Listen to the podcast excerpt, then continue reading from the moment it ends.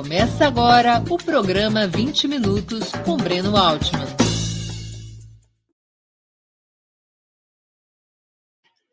Olá, bom dia. Eu sou Haroldo Cerávulo Cereza e desta vez sou eu que conduzo o programa 20 Minutos.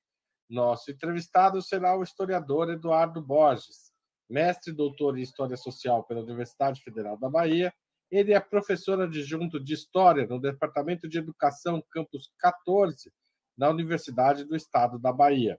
Autor de O Antigo Regime no Brasil Colonial, Eduardo Borges se voltou agora para o período republicano e acaba de lançar Golpe, o golpe como método político da elite brasileira, pela editora Cotter. O outro livro era pela editora Alameda. Desta vez, seu trabalho versa sobre o período republicano, como eu disse, desde 1889, com a, autoproclamada Proclamação da República, até os dias mais recentes da vida política brasileira. Antes de começarmos, eu queria lembrar a vocês que nós precisamos muito da contribuição financeira dos espectadores e dos leitores de Ópera Mundi para a manutenção e o desenvolvimento do nosso jornalismo. Como vocês sabem, há várias formas de contribuir com o nosso site. A primeira é através de operamundi.com.br barra apoio. Neste endereço, você tem uma série de possibilidades de contribuir todos os meses com o canal ou uma vez por ano.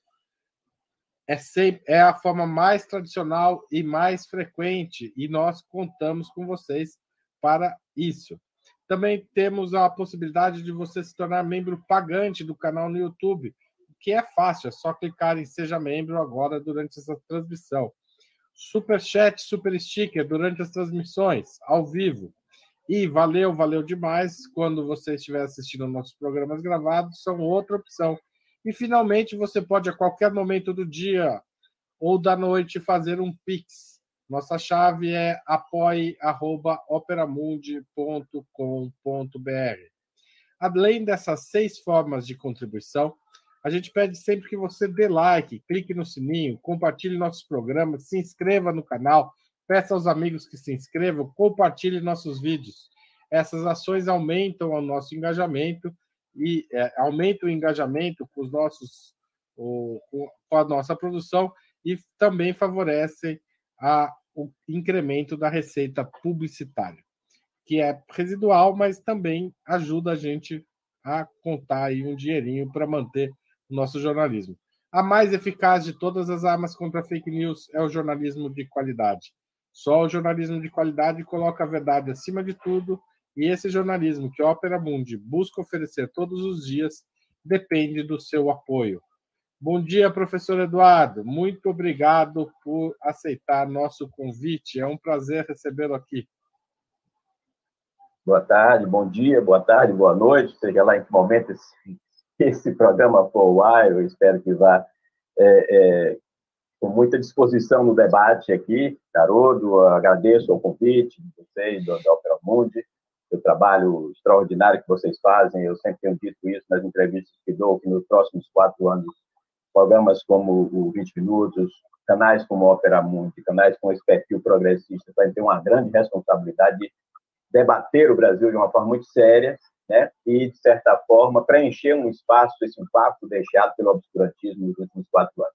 Então, mais uma vez, para mim é um prazer estar aqui para a gente falar um pouco sobre esse Brasil. Muito obrigado pelo elogio. A gente agradece. É... Não sei se merecemos tanto. Mas vamos lá. É, o seu novo livro, Golpe, trata dos golpes de Estado ou das tentativas de golpes de Estado durante o período republicano. Desde 1889, como eu chamei de autoproclamada Proclamação da República, inspirado um pouco pela leitura do seu livro, até 2016, e na verdade até os dias que correm, porque a gente viveu sob essa ameaça é, durante os últimos quatro anos, na verdade, até um pouco antes, durante o governo Bolsonaro. Felizmente, estamos encerrando esse período. Espero que isso fique para trás definitivamente. Mas, é, por que, que você escolheu esse tema e por que, que você chama de golpes tantos episódios? 89, 91, 20, é, 1922, 30, 38, 45, enfim, vamos, vamos, não vamos dar todas as datas já, a gente vai passando por elas. Ok, perfeito. É, essa é uma pergunta básica, né? Porque, assim, escolher esse, esse, esse tema... Então, primeiro, porque, ao mesmo tempo, eu acho que, ainda que seja uma pergunta necessária, é uma pergunta que, de certa forma, é, eu fui empurrado para esse tema, não só eu, como todos os meus colegas, sejam historiadores, cientistas sociais, assim, antropólogos. É, nos últimos anos, a grande palavra de ordem na sociedade brasileira tem sido essa, golpe, né?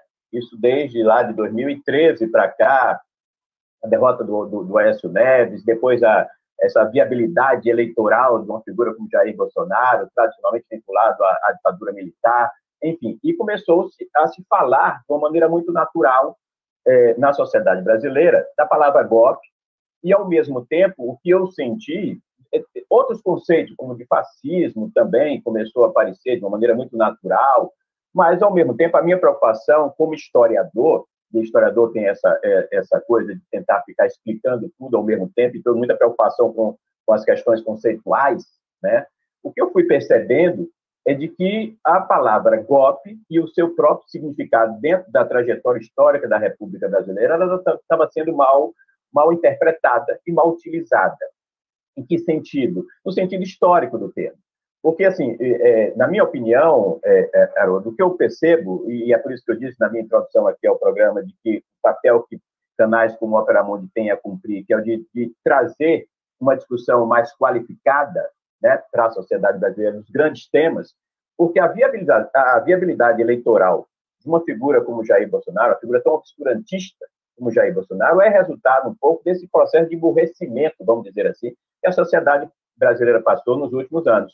Isso é resultado, sim, é, é necessário fazer essa autocrítica, da, da, daquele período né, petucano do, do, do petismo com o tucanismo, que, de certa forma, ainda que tenham criado um ambiente democrático de sucessão de poder dentro da, da, regra do jogo, respeitando a regra do jogo, mas acabou se transformando, somente o PT, num partido muito cartorial. E, ao se, é, é, se afastar dos movimentos populares, se afastou também, consequentemente, do grande debate nacional, de uma qualificação intelectual da sociedade brasileira. Né? O, o, a burocratização é, acabou provocando isso. Então, acho que esse foi um déficit que fica e que, de certa forma, ajudou a viabilizar uma figura como Jair Bolsonaro, impensável há 20, 30 anos atrás. Né? Então, foi justamente por causa disso que eu falei, poxa, eu vou, eu vou é, é, um trabalho que eu já faço há mais de 20, 25 anos, eu sou um historiador da história política brasileira há, há, há mais de 20 anos.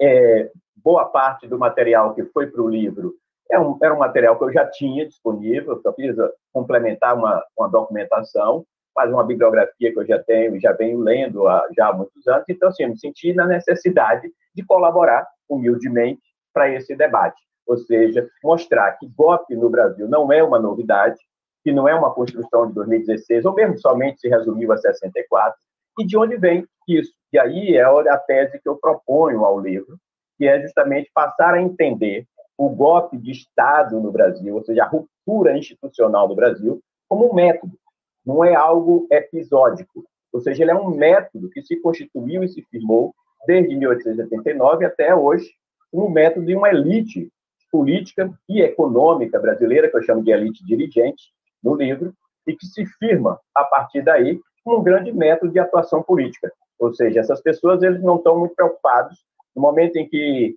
o, o talo aperta, né, eles não estão muito preocupados em manter a democracia eles estão preocupados em defender seus interesses privados.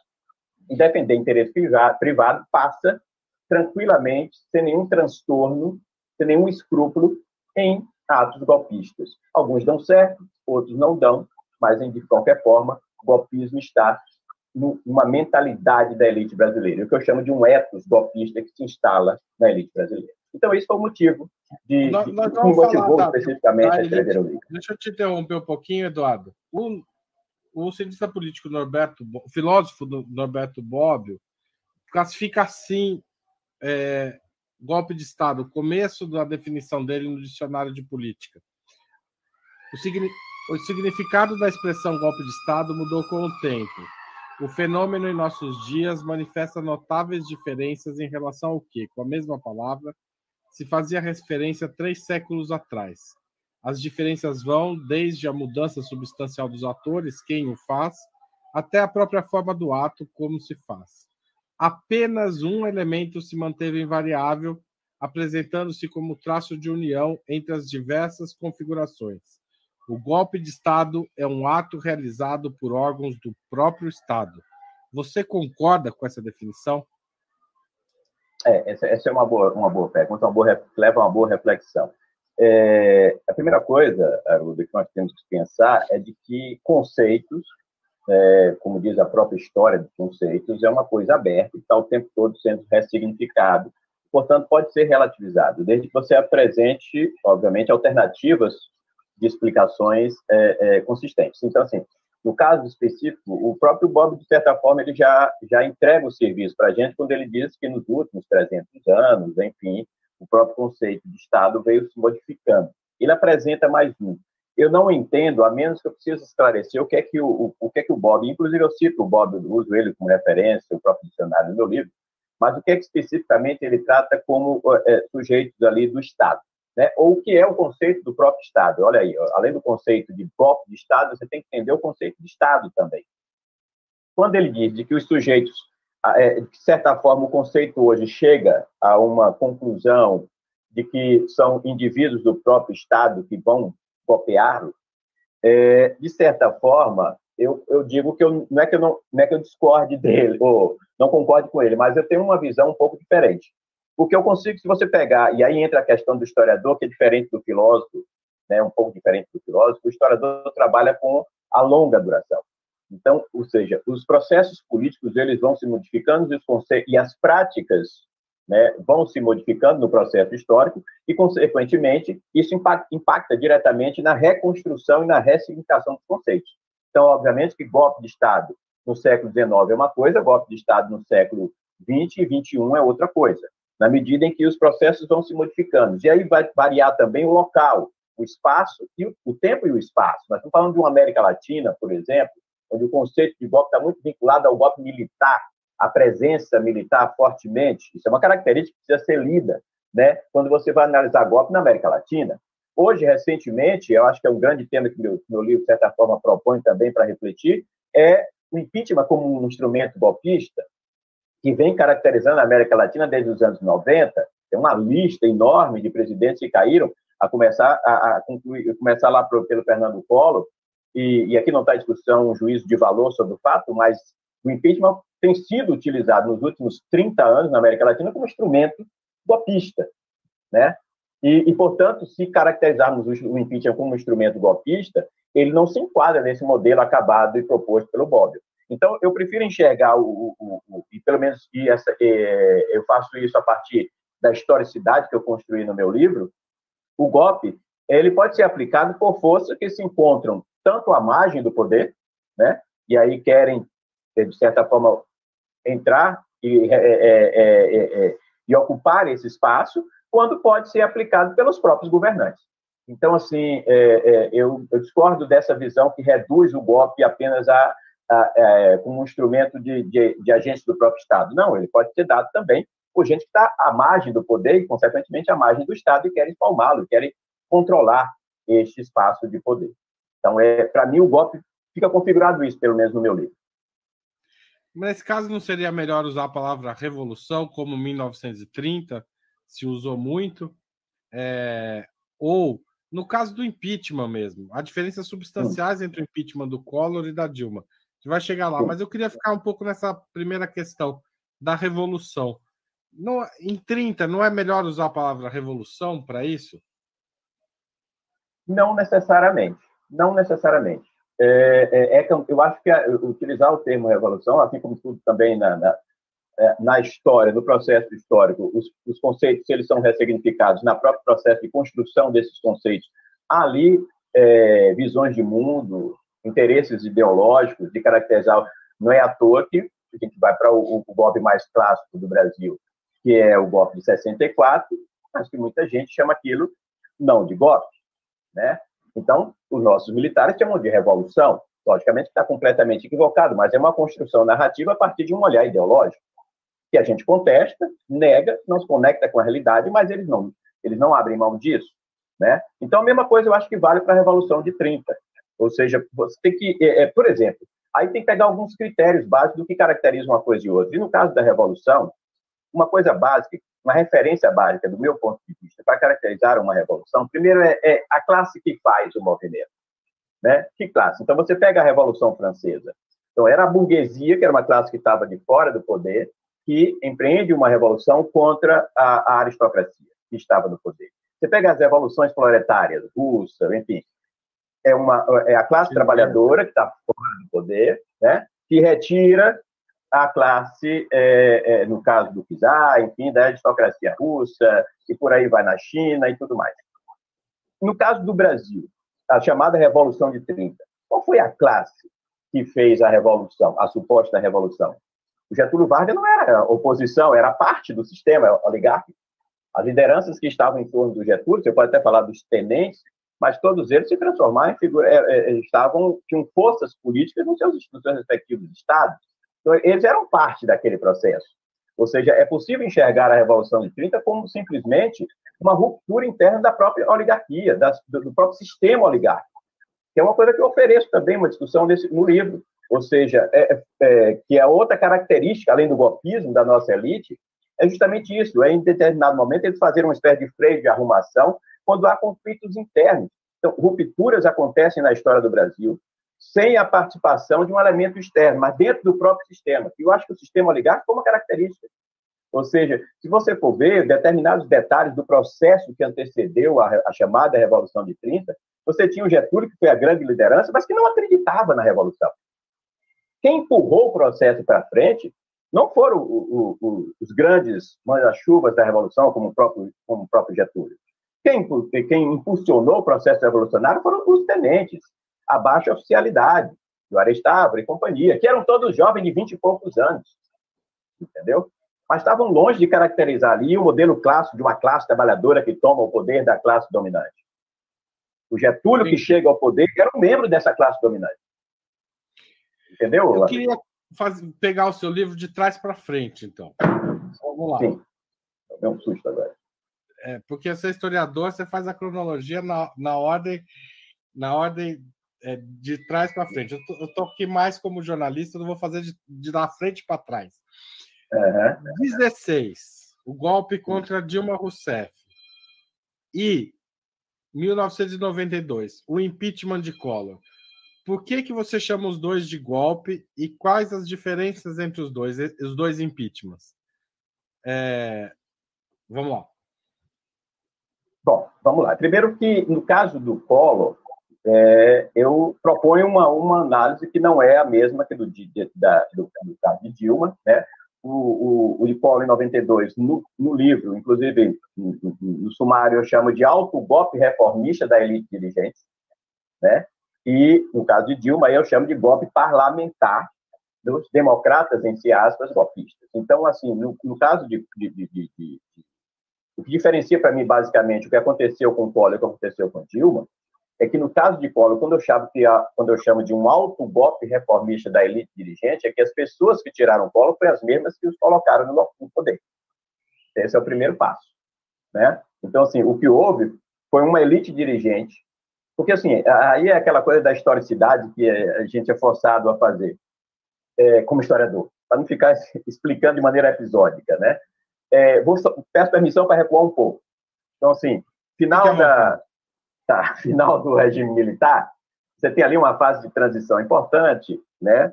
É, da nova república, onde a gente começa a perceber como é que se deu essa transição, a própria a própria transição que, no contexto da, da, da, Constituinte, onde você tem, hoje estamos pagando o preço de não termos acertado as contas de maneira devida, por exemplo, com o próprio regime, né?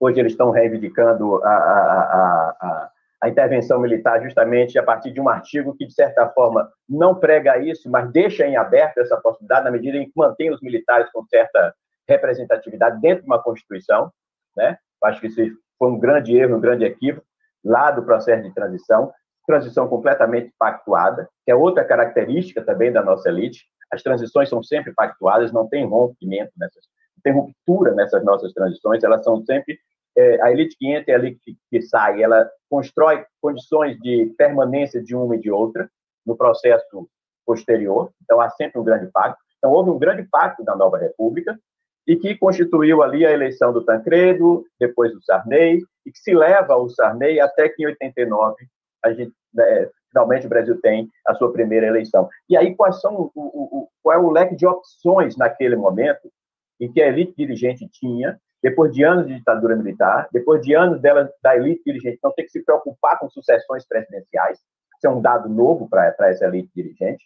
e ele passa a ter que se preocupar com isso. E precisa construir ali nessa transição, como eleger como primeiro presidente da República, é, depois de anos de ditadura militar, uma figura de fácil, é, é, facilmente tutelada. Ou seja, e você tem um leque de opções. Se você for analisar rapidamente cada uma das opções colocadas, com algum tipo de viabilidade eleitoral, você tinha o Lula, que estava longe de ser, se hoje Lula continua sendo uma figura mal vista pela elite dirigente, imagine em 89, com a barba de, de sindicalista, muito próximo ainda de ideias consideradas radicais. Então, Lula estava completamente descartado. Brizola, não preciso nem explicar aqui com essa história do velho Brizola, estava longe de ser a figura ser palatável pela, pela elite dirigente. Você tinha uma figura como Mário Covas, que é um dos políticos que eu mais admiro no Brasil, né? Sem fazer nenhum tipo de juízo de valor do ponto de vista ideológico, mas eu acho que foi uma figura que teve uma contribuição política muito importante na história da democracia brasileira. Dificilmente Mário Covas, com todo o perfil que ele tinha, autônomo, que seria tutelado pela série dirigente. Você tinha uma figura como um Paulo Maluf. Olha, esse talvez se enquadrasse bem, seria é um membro da própria elite dirigente, sim, mas naquele contexto, Paulo Maluf não representava mais nada. Representava um regime que estava em decadência. Então, eles tinham que construir uma candidatura. Uma candidatura que, de certa forma, conciliasse tanto algo como novo, fora da política tradicional, sem nenhum vínculo né, da chamada política tradicional, e, ao mesmo tempo, uma figura que tivesse a possibilidade de ser tutelada, para fazer uma transição é, controlada. Tá? E aí surge a figura de Fernando Collor. Então, essas figuras colocam Fernando Collor no poder e, é, e aí, por isso que eu chamo de autogolpe reformista dessa elite dirigente, porque eles percebem que, com o passar do, do tempo, o Collor vai começar a ter ensaios autonomistas, como também aconteceu agora com, com Jair Bolsonaro. Né? Ou seja, Bolsonaro passou a ter ensaios autonomistas e, e a elite dirigente começa a perder o controle dessa figura. Né? O, o processo já não está mais sob controle da elite dirigente. O Collor se torna um risco. Então, vamos tirar o polo justamente porque ele se tornou um risco aos nossos interesses, mas numa perspectiva de alguém que foi eleito para representar os nossos interesses. Você pula, porém, agora o tempo histórico e vai para Dilma Rousseff, você não pode construir essa mesma narrativa. Não. Ou seja, a Lula não foi eleita para representar os interesses dessa elite dirigente, tal qual fez o Polo. Portanto, não é um autogolpe. A mesma elite que tira Polo, de certa forma, tira Dilma, sim, mas os objetivos são outros. A, Dilma foi efetivamente um golpe porque ela não representava, a princípio, de maneira geral, politicamente o interesse do Polo, sim. Por isso que um eu chamo de autogolpe dessa elite e outro de, uma, de um golpe dessa mesma elite. Entendeu? Entendi. Mas é, há quem diga também que, que não considere os dois impeachments golpes, especialmente contra o Collor. Uhum. Justamente uhum. porque é uma regra prevista na legislação política brasileira e que, de certa forma, conseguiu ser. O, o Collor foi enquadrado em todas essas regras e seguiu-se um ritual, daquela vez até menos contestado do que no ritual contra Dilma, é, e que, e, e para muita gente, aquilo não é um golpe de Estado e o da Dilma é. Né? Para algumas pessoas, nenhum dos dois é, mas por pouca gente. Uhum. Ainda mais considerando a experiência posterior a 2016. Você Sim. não concorda com essa ideia de que não é um golpe? Não, não, principalmente na parte de. E aí, mais uma vez, Haroldo. Não, não, é, a, no a parte do ah, colo. No, no colo, no colo, isso. Não, é. eu acho que foi, como eu disse, é o que eu chamo do autogolpe, no sentido de que eles, as mesmas pessoas que colocaram o colo no poder, construíram as condições para retirá-lo. É que a palavra autogolpe, então, deixa, deixa, eu, deixa eu só problematizar um pouco mais essa, o impeachment de 92. Sim. a palavra autogolpe foi muito, muitas vezes usada na América Latina para para registrar, por exemplo, o, o, quando o próprio dirigente, o presidente da República, é, é, to, a, adota medidas de exceção, fecha o Congresso, toma. Como é, o caso de Fujimori, por exemplo, no Peru. Exato, eu ia chegar lá. O Isso. caso clássico de autogolpe nos anos 90 uhum. é Alberto Fujimori no Peru. Até Isso. a gente teve um resquício agora, recente, de uma tentativa Isso. de autogolpe no Peru e que uhum. ainda, ainda vamos ver, não vamos falar sobre isso, mas vamos pe pegar o caso do Fujimori. Uhum. Dá para chamar de autogolpe o que aconteceu com o impeachment e considerando que a palavra ganha força conceitualmente com o caso Fujimori? Sim, veja bem. Bom, é uma ótima pergunta, justamente porque a gente nos, nos, possibilita refletir sobre, mais uma vez, sobre essa, essa questão de, de relativizar um pouco os conceitos. É, em primeiro lugar, o golpe, no caso específico da Dilma, ele, e já que você está colocando de uma maneira muito, muito conceitual, né, o golpe, normalmente, este tipo de golpe Estou falando da Dilma, depois eu volto para o Collor. Mas esse tipo de golpe que se atribui à figura é, é, da Dilma Rousseff, a retirada do poder de Dilma Rousseff, é o que a gente chama de um golpe branco. Né? Ou seja, o golpe branco é aquele que, se, que, que, de certa forma, não deixa de ser uma retirada forçada de um determinado dirigente do poder, mas que se dá com uma roupagem institucional. Né? Então, isso pode também ser transportado lá atrás para o Fernando Collor, no sentido de que é, é, pode ser visto, sim, como um golpe branco, na medida em que também é, é, é acompanhou todo um, um rito é, constitucional e institucional, de certa forma, sim. Mas aí a gente vai ter que fazer uma outra discussão que eu proponho também no, no livro, e é uma discussão para ser feita não aqui nesse programa, mas para com a sociedade brasileira, que é a lei do impeachment. Né? Que é um grande debate, inclusive porque é um debate entre é, é, é, o impeachment tem que ser levado em conta a partir de questões jurídicas ou questões políticas. O impeachment é um processo político ou é um processo, é um processo jurídico? Isso precisa ficar claro. E a lei, que é lá dos anos 50, não deixa isso claro. E isso é que cria a possibilidade da gente questionar, de nós questionarmos se houve realmente um golpe com Dilma, com Collor, na medida em que a lei que respaldou os dois processos, ela, ela deixa buracos interpretativos, né? Então, portanto, a partir do ponto de vista, e aí você vê, é, no caso de Dilma, muitos livros foram escritos, é, é, é artigos publicados, interpretando o, o, o, a retirada de Dilma na perspectiva do conceito de golpe branco. Há uma roupagem né, institucional, mas você tem claramente ali uma, uma, uma, o uso de determinadas justificativas, é, pedaladas fiscais, por exemplo, que são uma tecnicalidade que foi, inclusive, um pouco antes da própria, da própria votação do impeachment, já foi desconstruído por, por funcionários do próprio Senado, né?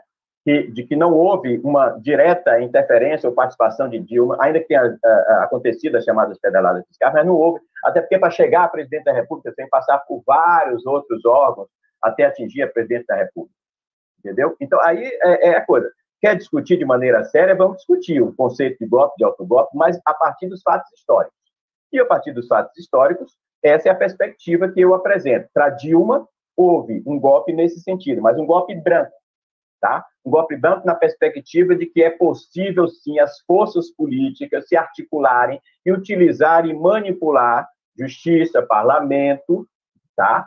Para retirar alguém do poder. Isso é uma discussão que está sendo muito bem feita, por exemplo, por um cientista político chamado Aníbal Pérez Luinan, onde ele tem trabalhado muito nessa perspectiva de que os impeachments têm sido têm, é, é, utilizado por uma parcela da elite para retirar do poder governantes, seja, principalmente do parlamento, para retirar do, do executivo governantes que eles discordam. Isso está equivocado. Isso está equivocado. Voltando para o colo, no caso do colo, a leitura que eu faço é que ainda que, ainda que tenha seguido o mesmo rito do golpe branco sobre a Dilma, ou seja, utiliza-se o parlamento, utiliza, tem a presença do Supremo Tribunal Federal, tem todo esse ritual institucional e constitucional, A leitura que eu faço, ela extrapola a isso. Aí eu faço uma leitura política do, do evento. Né? E quando eu chamo alto golpe, eu não estou me referindo, senão seria um, um, golpe do próprio Collor dando golpe sobre si, né? Como você deu o exemplo do Fujimori. E o Getúlio em 37, por exemplo, o Estado Novo, é um outro grande exemplo, no caso nosso aqui, de do que seria esse alto golpe, né? Que você próprio fechar. Então, no caso do, do Collor, quando eu chamo de alto golpe, não é o alto golpe do Collor, é um alto golpe da própria elite dirigente que o colocou lá, que não, não, não tem escrúpulo nenhum em golpear e apoiar, entendeu? É, é, golpear um presidente da República para que a transição seja refeita dentro do seu controle. Então, volto a repetir, é uma discussão política muito mais ampla do que o, o, a coisa conceitual amarrada. Ou seja, o, o alto golpe é contra o presidente, mas é da elite que o elegeu. É isso, é elite que o elegeu. Foi o Colo que deu o alto golpe. Exato. Foi a elite que elegeu Agora, que É um exemplo excepcional na história brasileira, certo? Sim, sim, sim, sim. Porque os outros exemplos que você traz, por exemplo, uhum. o alto golpe de 1922 do Arthur Bernardes, é completamente diferente. Você podia contar um pouquinho essa história desse alto golpe? Do Bernardes? Em 1922. Que eu acho que dos golpes que você traz é o menos debatido. Sim, sim. É, no caso do Bernardes, aí ele, ele é interessante. Uma, mais uma boa pergunta da sua parte para a gente pensar a historicidade aí de, desses, dessas tentativas e de ações políticas de maneira é, discricionária no Brasil. No caso do Arthur Bernardes, entra uma discussão não mais dentro do conceito de golpe de Estado no modelo clássico, mas é, outro tema muito muito caro à ciência política dos últimos anos, e mesmo a filosofia política dos últimos anos, e que são regimes de exceções é, é, construídos a partir, no, e no caso do, do, do, do, do, do Arthur Bernardi é bem clássico, porque, porque ele passa, eu, eu, não me recordo de, eu coloco esses números lá, mas ele passa mais da metade é, é, é do seu governo sobre um regime de exceção, né? Ou seja, é uma, está previsto na Constituição, tá? Momentos específicos, é, né, o, o presidente da República, com, claro, cada Constituição, eu analisei os regimes de exceção em cada uma das Constituições brasileiras, ela vai modificando, né? Logicamente, mas em 22 estava previsto o regime de exceção. Está previsto. Em alguma determinada circunstância, o presidente da República, com o apoio de determinadas instituições, pode sim provocar e, e é, é, o próprio Congresso, muitas vezes, a depender da Constituição, para é, é, governar sob o regime de exceção. Então, o, o, o autogolpe do, do, do, Bernardes é porque ele utiliza é, é, o regime de exceção, que, tá, que é uma, está previsto constitucionalmente, para seu benefício próprio, no momento em que ele praticamente ele é eleito, em tese, dentro de um regime democrático, por mais que a gente possa relativizar a democracia em 22, mas dentro de um regime democrático há uma eleição direta, por mais que a gente possa relativizar essa eleição, do, tempo, do ponto de vista da participação popular, mas há uma eleição direta, há uma regra do jogo, Bernardo se internautas, durante a República Sim. Velha, em média, 5% da população Isso. votava pra, pra, votava nas eleições, por conta de uma série de mecanismos de exclusão, desde proibir o voto Sim. do analfabeto, é, uhum. é, tinha que fazer registro para ser, elege... ser eleitor, etc. O Arthur Bernardes governa, está no seu livro, acabei de constar aqui para não errar, porque é quase impossível lembrar, por 1.287 uhum. dias sob é, estado de exceção. Então, Isso. o Arthur Bernardes passa é, praticamente os quatro anos, né? Se a gente pensar, um mandato são quatro anos de 365 dias. Então, ele, uhum. ele, ele passa mais de três anos é, sob é, regime de exceção. Então, praticamente todo mandato ele, ele mantém o regime de exceção e isso lhe garante poderes excep excepcionais durante todo esse período. E esse uhum. seria um caso de autogolpe que garantiu a permanência dele no poder num período que teve a revo revoltas militares em abundância, né? E, e, e, sendo que a de 1824 acho que é a mais é, mais importante, certo, Eduardo? Que é o surgimento do tenentismo. Exato. É. O tenentismo está surgindo e o Bernardes Isso. não cai consegue se manter, uhum. apesar do tenentismo em ascensão, por conta desses, dessa situação de estado de exceção. Isso vai dar origem à coluna Prestes, né? É, nesse processo isso. surge a coluna Prestes. Então, acho que é, uhum. é legal situar isso para as pessoas entenderem Perfeito. que é um regime de exceção é, permanente, é um estado de exceção isso. permanente para usar uma figura do Agamben, né, de hoje em dia. Né? Isso, é... isso, que é o Agamben, é isso, perfeito, perfeito. É, entendeu? Ah, mas muito bem. Então, assim, essa é a responsabilidade. Por isso que eu falo que a questão da importância de entender a história como um longo processo, e não de maneira episódica. Você foi perfeito na sua, quando você na sua contribuição, principalmente para o telespectador entender como é que se dá. Então, ou seja, é, é há uma espécie de autogolpe na medida em que ele não, não, não dá um golpe de Estado, mas ele utiliza né, de um mecanismo que lhe dá poder de ditador na hum. prática. Entendeu? Ou seja, Essa era a lógica. o período democrático da República Velha, nós temos três anos de ditadura, três anos e um pouquinho de ditadura de Arthur Bernardes. E isso com consequências é, históricas importantes. A coluna Prestes, a Revolução de 30, a, a contra-revolução de 32 de São Paulo, tudo isso, de uma certa forma, está ligado a esse período. O Eduardo, é, se a gente pegar você, é, eu vou listar aqui os golpes para as pessoas é, acompanharem melhor isso aqui, porque realmente é impressionante a lista.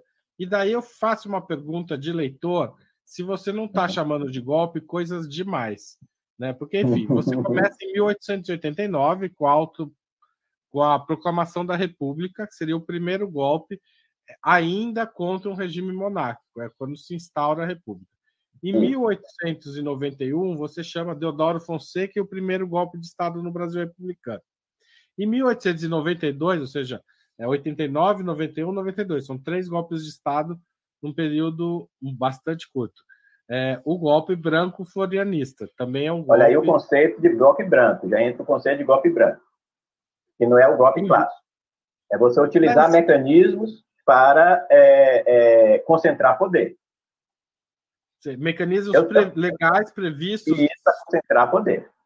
Uhum. Então, assim, é, rapidamente, ótimo isso que você está fazendo, até para situar o telespectador é, e o futuro leitor do livro, mas o que é importante, assim, é, inclusive o meu, o, o, o, meu prefaciador, que é o professor Muniz Ferreira, ele, ele, ele no, no, próprio prefácio ele faz essa crítica aí que eu gosto muito, ele inclusive apresenta outros, outros é, episódios da história do Brasil que não estão no livro, e eu digo isso muito na, minha, na introdução do próprio livro.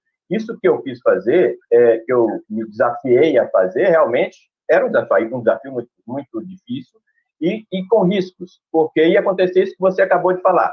Ou seja, em algumas circunstâncias, eu ia deixar de fora alguns, que algumas pessoas, alguns episódios que para alguns é golpe, e eu ia colocar aqui na minha lista alguns que alguns episódios que para algumas pessoas não pode ser considerado necessariamente um golpe. Isso é um fato.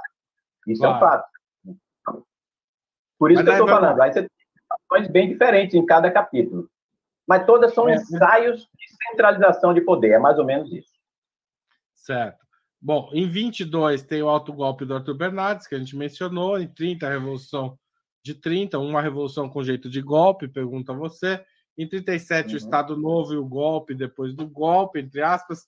Esse golpe, entre aspas, é a intentona comunista? Não, esse, não, esse golpe aí é justamente o 1930, a Revolução de 30. Ah, tá. Entendeu? Gente, se, se eu questiono. Eu intentona daqui a pouco. Pode ser um golpe nesse sentido. Porque você usa em 38 uma intentona golpista pela direita. Isso. Né? Depois eu vou. O, o movimento Príncipe Salgado. Em 45 tem um, um, caso interessante, que é um golpe contra um golpe pela democracia. Isso. Que é quando tiram Getúlio do poder. Exato. Para evitar um golpe de quem e por quê? No caso de 45? É, explica esse golpe aí para o espectador. Ah, perfeito.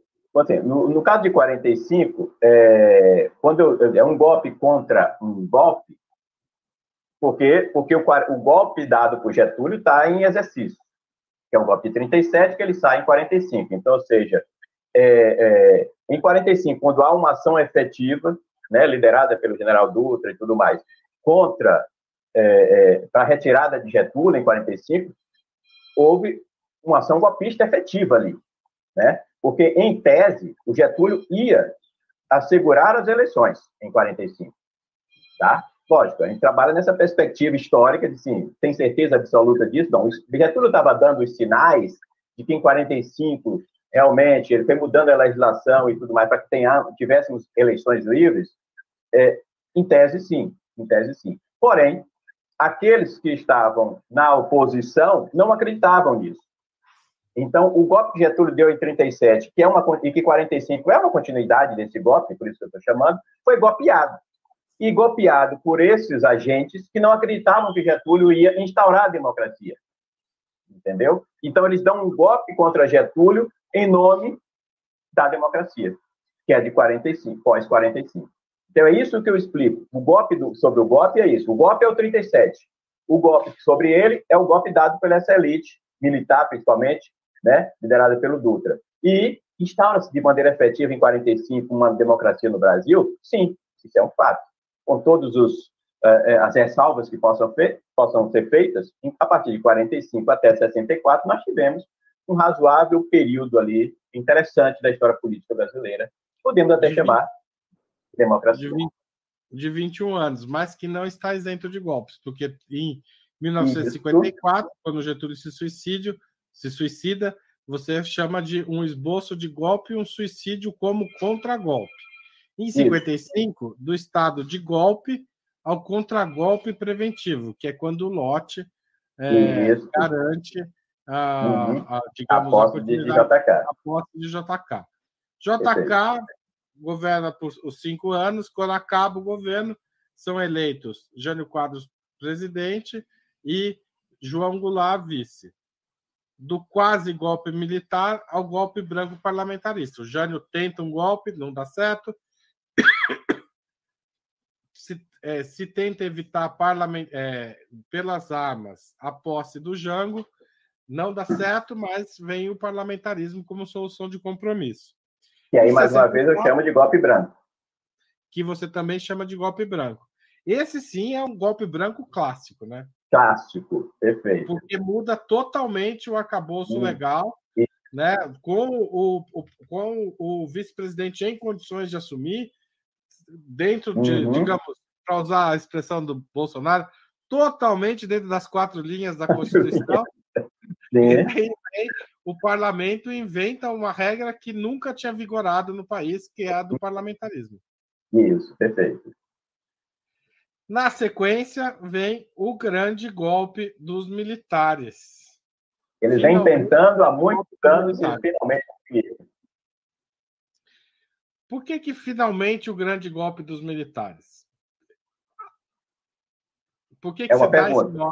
Ah, é uma tá. pergunta. Justamente, justamente por isso, porque é, o livro também tenta, na medida do, do possível, demonstrar é, uma discussão que eu acho extremamente pertinente para se fazer hoje, já que está na moda nesse momento aí do bolsonarismo no poder, do papel dos militares, né, na política brasileira. Então, o livro, de certa forma, ele tenta dialogar com isso, não com uma profundidade de, de, de, de um trabalho especialista, né, mas ele, o, o, livro ele tenta, de certa forma, dialogar com isso, na medida em que eu começo a demonstrar que é, essa presença dos militares na, na, política brasileira, essa, eles estão sempre nos bastidores da política brasileira, ela vai se dar, a começar que o Deodoro, era, a, a, a, aliás, o Deodoro da Fonseca, ele fez questão disso em vários momentos, ele fez questão é, ainda que ele tenha é, é, é civis tenham participado do movimento, ele tenha incorporado civis, mas desde o primeiro momento o Deodoro não abria mão de é, é, legitimar a, a, proclamação da República, o movimento de proclamação da República, como um movimento militar. Isso ele não abriu mão. Até porque depois dele você tinha algumas das figuras mais importantes do processo também foram foram militares, né? Então o que acontece? Daí em diante os militares não pararam mais. Quem lê o livro vai perceber que em cada um desses momentos que você citou, que compõem a estrutura geral do livro, em cada um desses momentos, em algum momento, os militares vão aparecer, com mais força, com menos força. Agora, qual foi o grande momento dos militares, principalmente, e aí eles se estabelecem de maneira muito concreta, a partir principalmente de 37, né? Ou seja, o, o Estado Novo é, é, um divisor de águas, viu, viu, Haroldo, que deve ser muito bem, bem compreendido pela, pela, pelo brasileiro. que representou 1937, né? O golpe do Estado Novo sobre vários aspectos. Primeiro, é, é, é, é o, nós já chegamos à conclusão, trata-se do primeiro exemplo assim, de autogolpe clássico. Segundo, começa a, ele é resultado de uma tentativa, e aí a gente está na moda também, essa coisa burlesca de apontar dos bolsonaristas de ver comunismo em tudo quanto é lugar. Gente, a única tentativa de, efetiva, é, de maneira efetiva do comunismo, de implantação do comunismo no Brasil, foi em 1935 né, com a chamada intentona comunista do Prestes. De lá para cá não houve mais. E o Getúlio pega justamente o 35, essa, essa, essa, é, é, essa tentativa completamente é, é, malograda, mas ao mesmo tempo muito mal feita por parte do, do Prestes, né? muito mal feita, muito mal organizada, está em dois, três dias, justamente por falta de uma consistência programática, de um planejamento, de infraestrutura, nada. É, é uma, uma tentativa mesmo que, e que acabou, de certa forma, sendo muito negativo, impactando de maneira muito negativa no próprio movimento comunista no Brasil. O Getúlio pega isso, e é justamente isso, essa tentativa de intentona é, é, é, comunista, que Getúlio vai usar para dar o golpe de 37, e os militares vão botar isso debaixo do braço e não vão soltar nunca mais. Essa narrativa do risco do comunismo. Eles não vão soltar nunca mais e vão chegar até essas atitudes golpistas aqui em 2021, ou em 2022 dos bolsonaristas. Esse risco do comunismo, ele vem de lá, da intentona que depois os militares pegam e vão, vai reprocessar. Eduardo, só problematizando um pouco a sua, Sim. a sua narrativa, a sua leitura da história, se a gente pegar uhum. em 1889, 1891 e 92, os três primeiros golpes liderados por militares, né? E quando os militares se estabelecem como essa força que é, vão, digamos, tentar o tempo todo tutelar a vida política brasileira, uhum. não havia comunismo. Uhum. Digamos, o, o, o, o golpismo e o desejo ditatorial das Forças Armadas Brasileiras, ele antecede a questão do comunismo. Hum. Por que, que Sim, a narrativa comunista se estabelece com tamanha força dentro dos militares sendo que um dos maiores líderes comunistas do país, justamente o Prestes que você citou, é também um dos grandes militares da história do país. Hum. É considerado, inclusive, pelos próprios militares, como um dos maiores militares, um dos mais, é, mais importantes conhecedores da, da guerra e da arte da guerra no país. E o próprio Lamarck também, né? anos depois. O próprio Lamarca também. É que o Lamarca já está na, na, em outro sim, momento. Sim. O Prestes é admirado por, por, por, militares que vão dar o golpe em 64. É uhum. amigo, uhum. é, era amigo, era, digamos, companheiro de armas de diversos dos líderes da revolução, da, do golpe de 64, ou da autoproclamada Revolução de 64. Uhum. Como é que o então, comunismo então, entra no discurso militar? Ah, Bom, é uma ótima pergunta, porque é, é, exige que a gente faça um, uma discussão em torno de marcos históricos, até para ajudar o telespectador também a compreender esse processo. É, Existem dois momentos específicos da narrativa é, é, dos militares, que, da narrativa política, né, que, que vai sustentar o discurso dos militares. Sem dúvida, como você colocou, o, o Partido Comunista chega aqui em 22, mas ainda não tem uma consistência, então realmente é somente lá na frente, em 35, que de maneira muito concreta é, você tem um movimento sindical, classe trabalhadora, greves, mas ainda não configura uma força. E aí, por exemplo, em 30, você não tem força proletária na base da revolução, da revolução seja revolução, seja golpe, enfim, não, tem, não há problema nenhum em chamar de revolução. Não há uma, um diálogo direto com, com a classe trabalhadora, mas você já tinha tido greves importantes, movimento sindical, mas ainda estava numa fase de rearrumação. A classe trabalhadora ainda estava numa fase de rearrumação ali, é, é, é, programática e tudo mais. Então, não há, mesmo que com a existência já do Partido Comunista. Então, ele não há um impacto disso em 30. Portanto, eu concordo com você.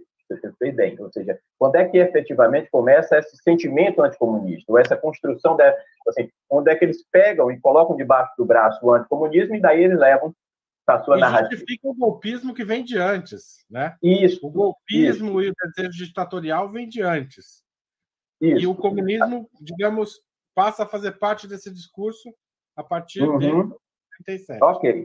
Então, vamos lá. Vamos justificar. Assim, primeiro, é, Haroldo, aquela parte inicial, de 89 a 92, que pega o, o, o Marechal Deodoro e o Floriano Peixoto, que é chamada República da Espada, né? tradicionalmente a gente chama de República da Espada, ali a gente não pode considerar necessariamente é, o, o, exército no poder, tá?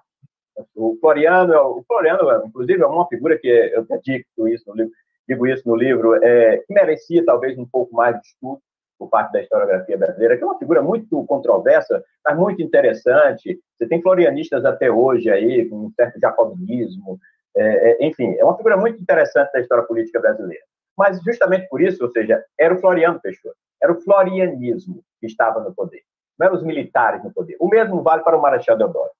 É o deodorismo que estava no poder. Então ali a gente, até aí a gente não pode considerar é, eles como representantes de uma ideologia militar, tá? Então é o primeiro passo. Porém, e aí eu respondendo especificamente agora a sua pergunta que me veio aqui a ideia de, de, a partir da sua pergunta é antes de, deles se, se locupletarem aí, da, colocarem a, o discurso e a narrativa anticomunista, houve, a partir dos anos 20, a partir dos anos 20, uma outra construção ideológica que antecede ao comunismo, que é da função moderadora das Forças Armadas. Entendeu? Esse é o grande mote que antes do anticomunismo já crasso, né, de partir de 37 em diante, até lá, é, é, a função moderadora das Forças Armadas. Esse é o grande mote, em que eles vão utilizar como argumento para estar sempre ali fiscalizando governos, né, tentando tutelar governos e, se for possível, derrubar governos. E essa função moderadora, ela não se esgota, ela chega até hoje. Né? Quando você pede intervenção militar, é justamente por isso. Porque nós estamos baseados, essas pessoas que pedem intervenção militar hoje, elas estão se baseadas nessa mentalidade, nessa construção mental da função moderadora, que começa nos anos 20 e que é incorporado depois ao anticomunismo. E aí você tem duas coisas, a função moderadora e o anticomunismo. E são essas duas coisas que juntas perpassam todo o século XX e entram pelo século XXI, na, construindo e estabelecendo ali uma estrutura básica da mentalidade militar brasileira é, para fazer política, quando ela se mete na política. Entendeu? Então, não sei se eu respondi o que vocês me, me Eu tentei responder da forma mais didática possível.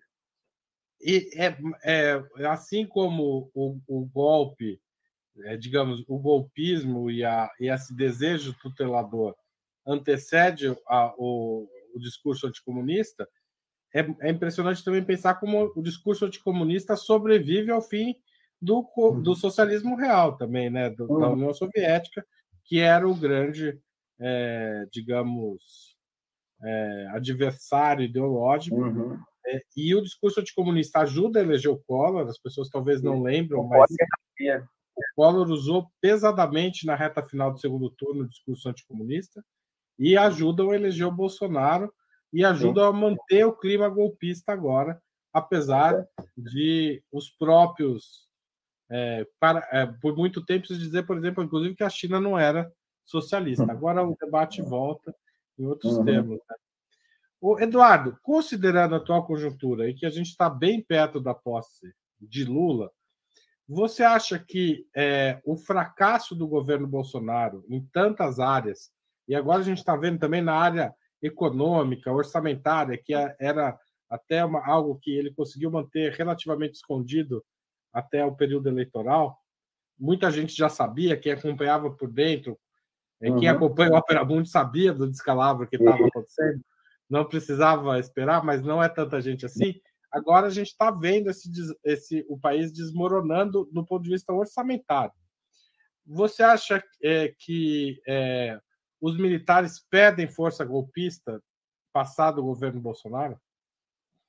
É outra boa pergunta. Aliás, antes de eu fazer só uma, uma, uma ressalva aqui interessante. Você falou aí do, né, que, de certa forma, nós já sabíamos aquelas pessoas que acompanham o Opera Mundi, eu concordo, mas eu tenho um, um, dado interessante no meu caso, que é o seguinte, eu, eu escrevi durante a pandemia, é, não, durante a pandemia não, no, no, durante a pandemia eu apenas reprocessei mais ou menos, mas durante todo o ano de 2019 eu me, me dei o desafio de acompanhar o primeiro ano do governo Bolsonaro. E fiz isso como historiador, mas a princípio sem grandes intenções, apenas de construir uma espécie de dossiê para mim mesmo. Né?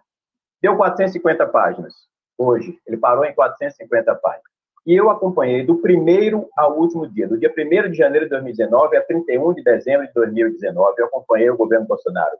Os ministérios, eu acompanhei os twitters de Bolsonaro e seus filhos, os principais ministros, enfim, é, é, é, aquele processo de escolha dos diversos ministros, seja na educação, Weintraub, enfim, é, é, no caso da saúde a mesma coisa, os conselhos, por exemplo, o Conselho de Segurança Alimentar que foram fechados, tinham 750 conselhos, foram, a tentativa era reduzir para 50 conselhos, entre eles o de segurança alimentar e nutricional, por exemplo, que ninguém fala disso hoje, mas muitas crianças acabaram morrendo de, de fome por conta disso, enfim, uma série de coisas que está tudo lá nesse meu dossiê, dizer assim, que eu queria transformar em livro, mas acredito que vai ficar guardado aqui na, nos meus arquivos.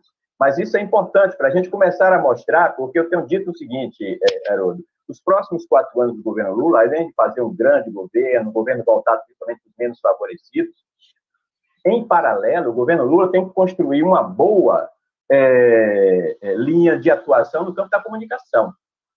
Tá?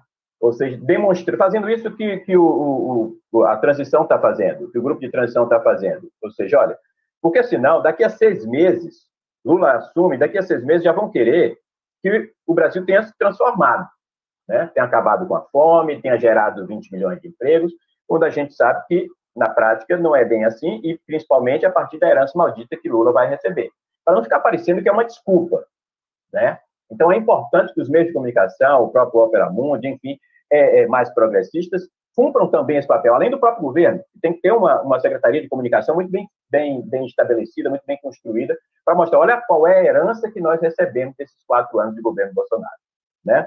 Agora, especificamente, indo agora para o que você chamou a atenção, é, logicamente, que o número, inclusive nesse dossiê que eu fiz, eu vinha contando o número, à medida que o governo ia inchando com militares, eu fui contando, fui contando, já estava mais de 3 mil na época, né? Então, assim, houve uma, uma ocupação, realmente, de, dos militares no governo Bolsonaro, e a leitura que eu faço e, é, é justamente porque que tem uma coisa que a gente precisa, não vai talvez ter tempo para a gente fazer aqui, mas que eu acho também muito importante, é entender quem é a figura de Bolsonaro do ponto de vista das, das relações de poder históricas no Brasil.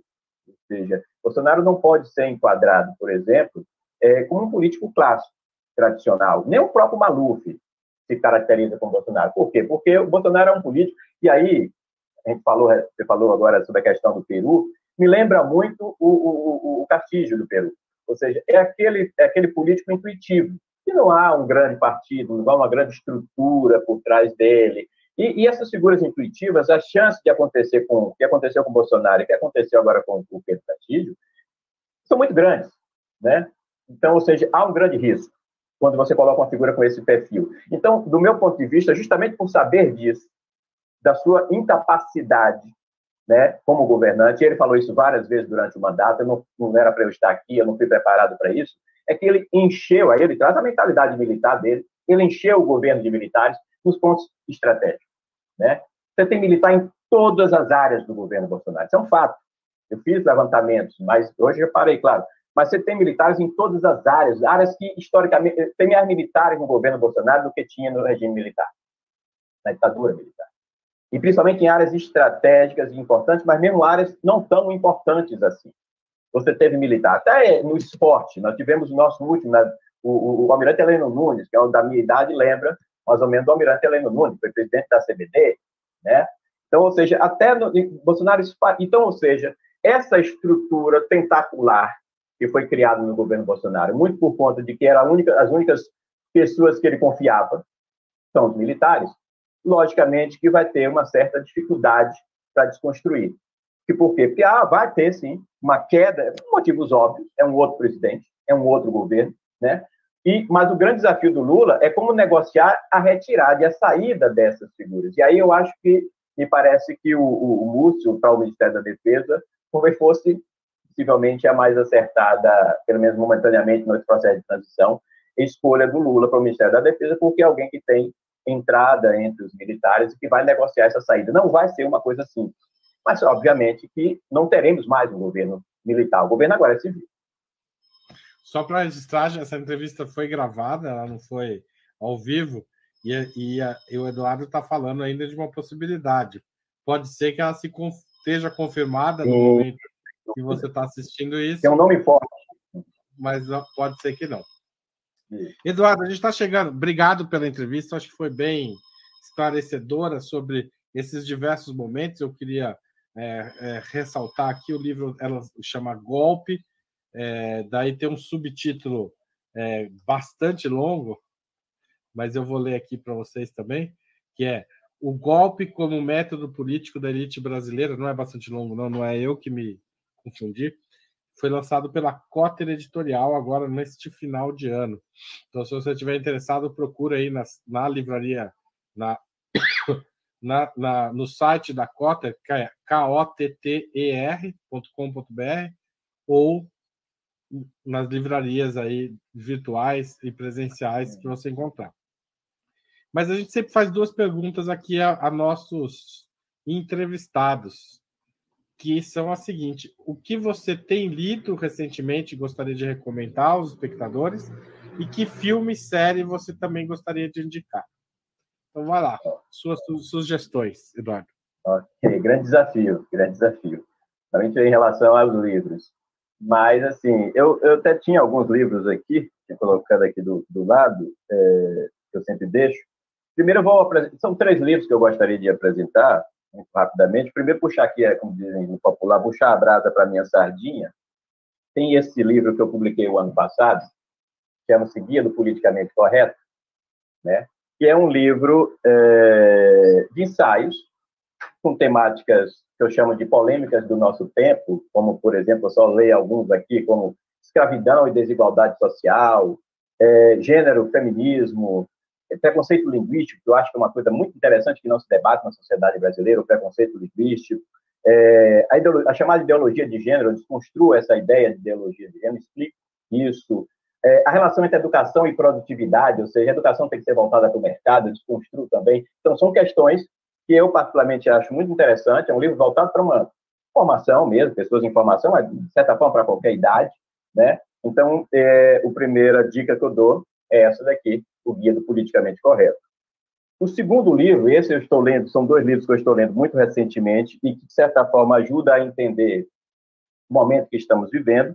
Um é este livro aqui, que é O Sofrimento Humano, Fundamentos Antropológicos da Psicoterapia, de, do Viktor Frankl, né, que é um psicólogo austríaco, terceira escola austríaca, e que é um livro muito interessante porque ele mostra é, é, uma análise que nos ajuda a entender, por exemplo, essa, essas figuras que estão aí na, na, nos quartéis pedindo a ditadura militar. Enfim, ele faz uma análise de como funciona isso, ou seja, a questão do fanatismo, ele trabalha na questão do, da perspectiva do fanatismo, da perspectiva de uma visão de mundo coletivista, ou seja, o que faz com que o indivíduo perca a condição de indivíduo, ele passe a pensar a partir do grupo. É um livro muito interessante nesse aspecto, que nos ajuda a entender o movimento dessas, dessas figuras. E o terceiro livro, um livro antigo, já dos anos 60, que é esse aqui, O Estado na Sociedade Capitalista. O que, que tem de interessante nesse livro? É de um Ralph Miliband, que é um, um inglês, é, os filhos dele, inclusive, são políticos, ele foi político na Inglaterra, os filhos dele são políticos até recentemente, estão vinculados ao Partido Trabalhista inglês. E esse livro, o que, é que ele tem de importante? Por que, que eu estou lendo ele ou relendo ele agora? Porque é um livro que discute o papel do Estado na sociedade capitalista. E tem um, um capítulo, é, é, Haroldo, em que ele se dedica a explicar quando é, chegam ao poder dentro de uma sociedade capitalista governos de esquerda e ele faz um histórico. E é muito interessante para a gente entender como Lula, de certa forma, o futuro governo Lula, que é um governo de esquerda, chega ao poder dentro é, capitaneando aí um Estado dentro da sociedade capitalista. Então, ele mostra avanços, recursos, muito interessante nesse aspecto. É uma visão histórica bastante interessante que dialoga com o futuro do governo Lula. Para entendimento de como. A, que a gente fica se perguntando, né, qual o papel da esquerda num, num sistema capitalista? Até onde podemos ir? Quais são os nossos limites? Eu acho muito interessante isso. Então, esses são os livros que eu tenho para propor. Agora, você me pediu também filmes e filme séries. uma série. É. Bom, eu, eu tenho um outro livro, estou aqui hoje fazendo, trabalhando um, um marqueteiro, marqueteiro acadêmico. Mas eu tenho um, um, outro livro que eu trabalhei durante muito tempo, na época do, meu mestrado, sobre, sobre cinema, né? E acabou gerando um, um, livro, que é esse daqui, pode ser até uma quarta dica, que é a Renascença Baiana, onde eu analiso o cinema baiano nos anos 50, que é aquele que precedeu ao, ao cinema novo, do Glauber Rocha e companhia. Então, eu tenho uma relação muito, muito íntima com o cinema. E, eu tenho dois, é, é, dois filmes que eu vou propor aqui, não são filmes contemporâneos, são filmes, na verdade, muito antigos, mas eu acho que cumpre um papel interessante também para o telespectador que quiser se aventurar. Um é um filme francês de 1937 chamado A Nós a Liberdade, né, chamado René Clair. O que, é que tem interessante nesse livro? É que a gente conhece tempos modernos, todo mundo conhece os tempos modernos do Chaplin, que foi feito três anos depois, mas ninguém sabe que é inspirado em A Nós a Liberdade que Chaplin faz o Tempos Modernos. Então você conhece o Tempos Modernos, mas não conhece o A Nós a Liberdade. E o que o Chaplin fez foi se inspirar. Ele conheceu o A Nós da Liberdade, e que tem, inclusive, aquela cena lá da, da linha de montagem e tudo mais, né? E o, o, as pessoas conhecem o Chaplin, você é muito mais famoso, mas o, o filme que então, dá inspira... As pessoas voltarem a tempos modernos e lerem o livro que deu origem a tempos modernos, é, é Não, vê o filme, vê o filme. No caso, é um filme. Vê o filme e depois, se for o caso, voltar para o livro. Isso, entendeu? Então, é A Nós, a Liberdade, que é um filme de 1937 do cineasta francês chamado René Klein. Esse é o primeiro filme, uma dica interessante, justamente por ser, como eu falei, um filme importante e que dá, vai inspirar o Chaplin a fazer os tempos modernos. E um outro filme é um filme brasileiro, de 1976, de um cineasta catarinense, se não me engano, catarinense, paranaense, paranaense chamado Silvio Bach, né? Faz bons documentários, um grande documentarista, o Silvio Bach, que é um filme chamado Aleluia Gretchen. Aleluia né? Gretchen. Né? Eu sou apaixonado, assim, é, é o meu filme, eu, eu estudei diversas obras cinematográficas, também no cinema novo, mas eu não, não consigo me desgarrar esse meu amor por Aleluia Gretchen. É um filme com todos os defeitos e tudo mais, mas é, é estéticos, assim, ainda muito bilionário, mas é um filme extraordinário, que tem uma narrativa, e aí pra, só para o telespectador criar ali um, uma expectativa e por que não ir buscar esse filme Aleluia Gretchen, é, é, é o filme que conta, ele se passa em 1937 no Brasil, né? Que é justamente naquele contexto do, do nazismo, onde uma família de alemães foge para o Brasil, para o Paraná, interior do Paraná, eles abrem um hotel no interior do Paraná, e a ideia era eles estão fugindo, porque, porque o, o, uh, o pai da família, ele é um liberal, então ele foge do nazismo. Porém, quando ele abre o hotel, o hotel se transforma num grande espaço ali de, vamos dizer assim, de, de defesa do pensamento nazifascista no Brasil. Um dos hóspedes, inclusive, é integralista. Então, é muito legal. E aí, para mim, a grande frase desse filme, Haroldo, que é o que explica Bolsonaro, e aí é uma frase profética, ele diz o seguinte, ainda um dos personagens, que é o do Carlos Vereza, é, ele, ele olha para os, os fascistas brasileiros ali dançando de uma festa é, e, e, e, ele diz o seguinte: ainda continua é, fecundo o ventre de onde saiu essa gente. Ou seja, é, é ainda continua fecundo o ventre de onde saiu essa gente. Muito bem. É, ainda continua fecundo Eduardo. Muito obrigado por essa entrevista. Só queria que você contasse rapidamente, mas rapidamente mesmo, o que, que é essa bandeira atrás de você. Hum, muito rapidamente. Aqui é a bandeira do Livorno, que é um time de futebol italiano. Já esteve, já disputou a primeira divisão, hoje me parece que está na terceira divisão, o Livorno, esteve na segunda, caiu. Mas o momento interessante é que é o, é o time criado, é, Livorno é a cidade onde nasceu o Partido Comunista Italiano, e, e o, o, o, o, time de futebol foi criado pelos sindicalistas é, da cidade de Livorno. Então, hoje ele é considerado talvez o, o time representativo mesmo da, da, da ideologia e das ideias é, é, comunistas no mundo, grande time, que, que rivaliza lá com, com a Lazio, por exemplo, que é o time fascista da Itália. Né? Tem, uma, tem uma história muito interessante, muito belíssima. A torcida deles vão com é, bandeiras com imagens de, de, políticos de esquerda, enfim, muito, marxistas e tudo mais. Muito interessante a história do Livorno. Então, essa é a história desse é time. Livorno County. Esse é o seu time. Oi? Esse, esse é, o é meu o time. time. É, na Itália, esse é o meu time. Além do Flamengo, e aqui na Bahia, que eu sou baiano, é o Vitória. Tá certo. Muito obrigado, Eduardo. Foi um prazer receber você aqui. A gente até passou um pouco do tempo e espero que as pessoas. Tenho certeza que as pessoas gostaram, gostei muito também. Então, queria encerrar aqui essa transmissão agradecendo a você que assistiu, participou, comentou, mandou super chat, mandou super sticker, fez um pix ou se tornou assinante solidário ou membro pagante do nosso canal, porque você sabe, jornalismo precisa dos nós precisamos como jornalistas de financiamento para fazer um jornalismo profissional, de qualidade e independente, porque não é aqui que os grandes anunciantes querem pôr o seu dinheiro, tá certo? E por razões não comerciais, tá bom? Obrigado a todos e até mais. Valeu, obrigado, Eduardo. Obrigado, gente. Tchau, tchau, obrigado.